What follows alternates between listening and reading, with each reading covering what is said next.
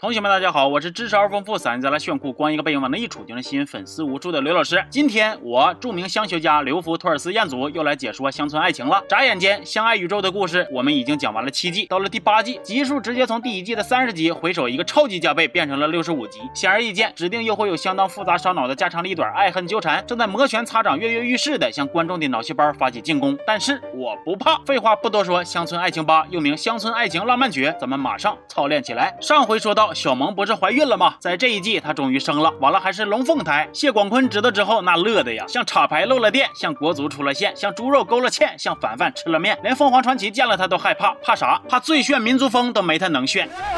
哎，怎么了这是？广坤，怎么了这是？哎，咋的了这是？你掐人中？快，广坤，没事没事没事。谢广坤这一迷糊呢，给大伙都吓够呛，尤其是王老七，还以为自己家闺女在医院出啥事儿了呢。结果广坤反而呢紧握刘能的手，让刘能必须得挺住。快快告诉我到底是啥？小萌生的是龙凤胎，龙凤胎呀！太好了！这么多年来，刘能一直热衷于跟广坤比个高低，深陷既生坤合成能的泥沼中无法自拔。这回老谢家有了龙凤胎，这沉重的打击于我能哥来说呢，那真好比要饭被摔了碗，输液被拔了管，吃席被卷了块，存钱被砸了罐。但是很快还有另一大劲敌正虎视眈眈的时刻准备着猛扑，那就是赵四儿。上一步村里帮一水的工厂拉来了投资，所以赵四儿呢成为了村里代表，去一水的厂子里当经理，又是配车又是配司机，还给自己买了块红毯，让司机阳光给他铺，那叫一个臭美烂嘚瑟呀，还故意去刘能门口显摆，给刘能气得直抽抽，甚至还留下了严重的心理阴影。一看见赵四儿就气抽，一看见红色就难受。那家伙就跟刻住 DNA 似的呀，比膝跳反射来的还准呢。咱们再看看广坤那边啊，小萌生了龙凤胎之后，广坤就开始掐半拉眼珠子，看不上抱养来的谢腾飞了，各种双标区别对待。一会儿嫌乎人家孩子吃的多，一会儿又嫌乎腾飞太粘人。本来小萌永强寻思给龙凤胎起名，那就顺着腾飞起呗，叫腾龙腾凤。结果你们猜谢广坤那个老登说啥？永强起的什么名？本身有两点就不行。第一，腾飞，腾飞是不是在前边？对呀，他大呀。他在前面先飞，你想想他都胖什么样了，他能飞动吗？是不是挡咱们家这俩孩子？第二，腾飞、腾龙、腾凤，叫的这家一模一样，人别人不知道亲，他们是亲哥们呢，那能行吗？咱现在必须心里头得有数，让他们得感觉到腾飞是咱家抱来的。后边这俩才是咱家亲生。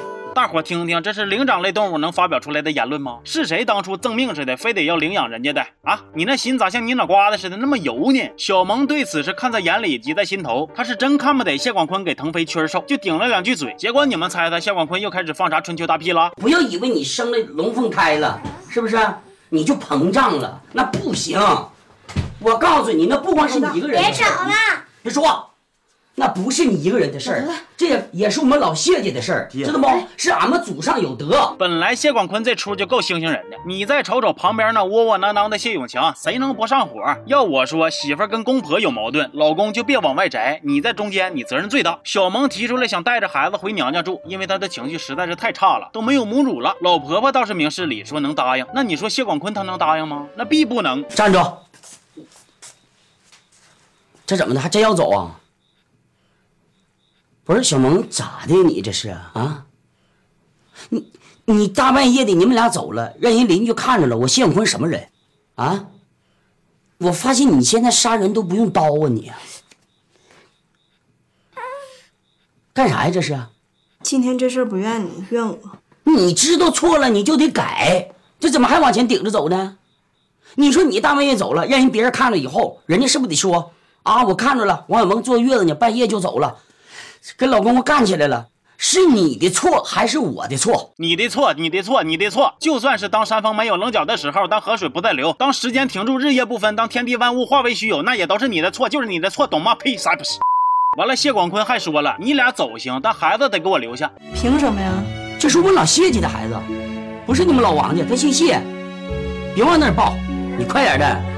问题是你谢广坤对孩子要是有一点真情实感的爱，我都算你人性未泯。那你怎么就忍心看着那么大点的婴儿饿得嗷嗷哭，也不愿意放下自己的面子去低头道歉呢？嗯，而且本来人家王老七都打算把小萌和永强劝回谢家了，结果他又上去叮咣一顿晒脸，给台阶不下。谢广坤呢？谢广坤，你这老登啊，真是小偷被好客踢裤裆啊，贼鸡儿坏。完了，谢广坤除了能跟家里人作妖，在外头也是一点都不闲着，他要大办特办整一个庆典，不管亲疏远近，只要是还能下地走道的，他都都要给请来，既能收礼金，还能臭显摆。但是前头咱也说了，刘能现在跟赵四不对付啊，一见着就抽啊，这不容易把庆典给整黄了吗？咋办呢？本来刘能这个病就是小心眼给气出来的，赵四只要愿意把经理这个位置让出来给刘能当两天，他就能好。但是呢，赵四不乐意啊。最后论憋坏水，那还得是广坤，他眼珠子随便一转，哎，损招就来了，给刘能下安眠药。广坤还吓唬徐书记说：“你瞅瞅，我家庆典那天，各路领导都得来，如果刘能夸嚓犯病了，你也脸上没光啊，领导得咋行寻思咱们村啊？”被吓唬住的这个徐书记呢，就去找刘能媳妇商量。刘能媳妇虽然心里边也不想让刘能参加庆典，但是他又怕安眠药吃了对身体有影响，于是俩人就撕吧。完了，好巧不巧的呢，这撕吧的过程又被宋富贵给看着了。宋富贵这个人呢，那真是事儿多嘴碎心眼歪呀，寻思哎呀，你俩不会有啥事儿吧？那刘能媳妇只能把前因后果的如实招来呀。宋富贵听完说啊，就这呀，放心吧，安眠药吃点没事说罢，吨吨吨几片进嘴，说嫂子，我给你打个样啊。等到晚上，刘能媳妇就想去看看效果，结果就被堵屋里了，慌乱逃跑之中还整丢一只鞋。好家伙，格林童话照进象牙山呢。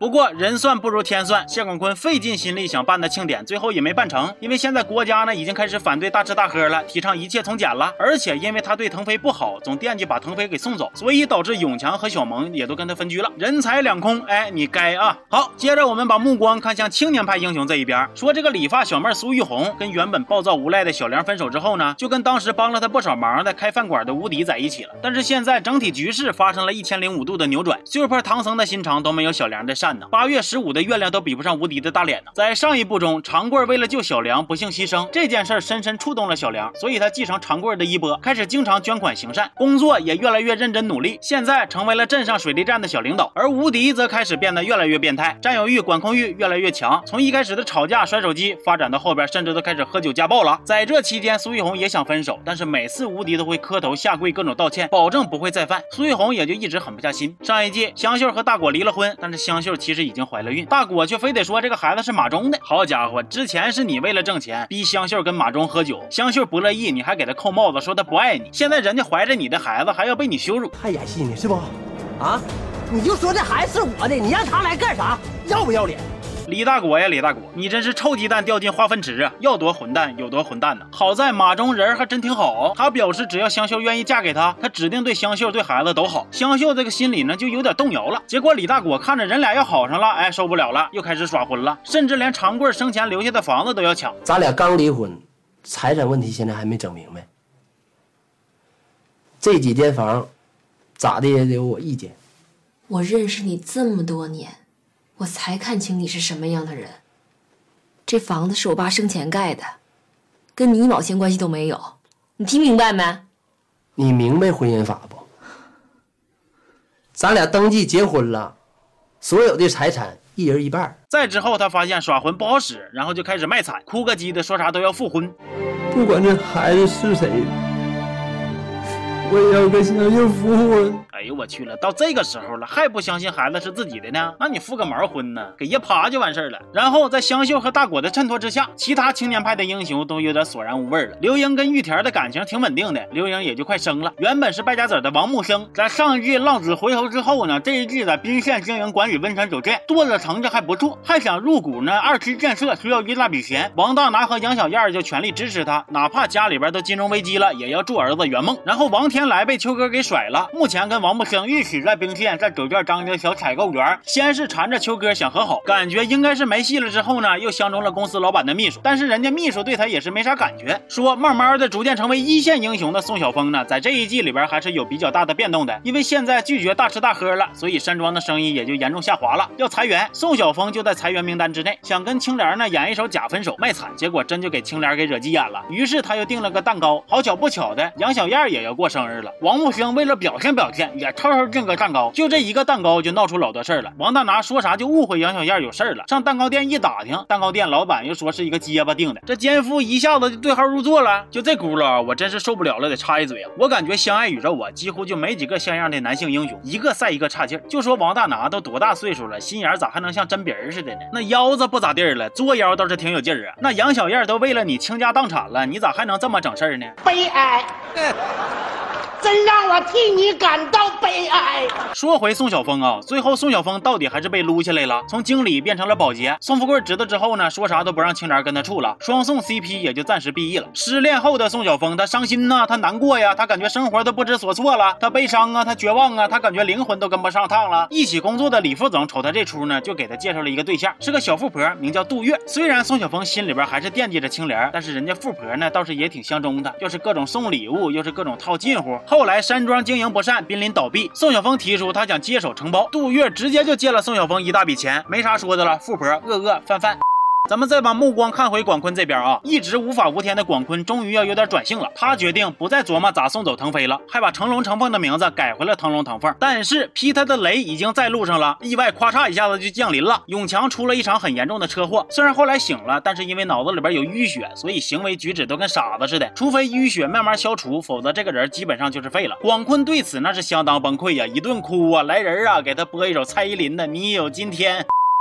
但是老同学们都知道，相爱每一季到结尾呢，局势基本都会往好的方向发展的。刘能和赵四争来争去的经理之位，最后谁也没当成。刘英生了个闺女，赵四同意让刘能给孩子起名，也答应孩子可以抱到刘能家养一段时间。这俩老头呢，在一起喝酒唠嗑，说了不少掏心窝子的话。亲家之间的小恩怨也算是暂时熄火了。香秀跟马忠的感情也比较稳定了，马忠对他很好，大果似乎也看开了不少，给了大脚两万，让大脚带给香秀，说自己会放手祝福他们的。王天来接替了香秀。回到村里的卫生所当医生，还相中了玉红。但是玉红现在哪有那心思啊？他正琢磨咋躲开无敌呢。正好王大拿因为家里边没钱了，想重操旧业开一个小发廊，玉红就跟他合伙了。宋晓峰接手山庄之后，把山庄从高逼格的消费场所变得更加接地气儿，逐渐扭转了亏损局面。宋富贵一瞅宋晓峰又发达了，就开始逼着青莲他俩和好，还逼着宋晓峰给他爷俩呢在山庄安排工作。但是宋晓峰对于这个事儿的态度就比较不温不火，因为他想先努力挣钱还杜月。永强出院回了家，因为医生说在熟悉的。环境里边有利于康复，小萌就天天伺候他，带他四处溜达，还带他看果园。最后，永强看着漫山遍野的苹果树，突然就恢复了。他温柔地喊了一声“小萌”，而乡村爱情第八部在两人的深情相拥之下落下了帷幕。时隔半年呢，我总算是再度把这个大坑又往下多填了一点。那老同学们可能都发现了，视频越做越长了，播放量也越来越拉了，人物关系越来越复杂了，故事也越来越难讲了。不过没有事儿，我答应了你们会填，那就一定会填，因为我知道一定有同学默默守着相爱系列的。坑，我不会把你们丢在坑里不管的啊！行，那今天就先说到这儿了。我是刘老师，咱们下期见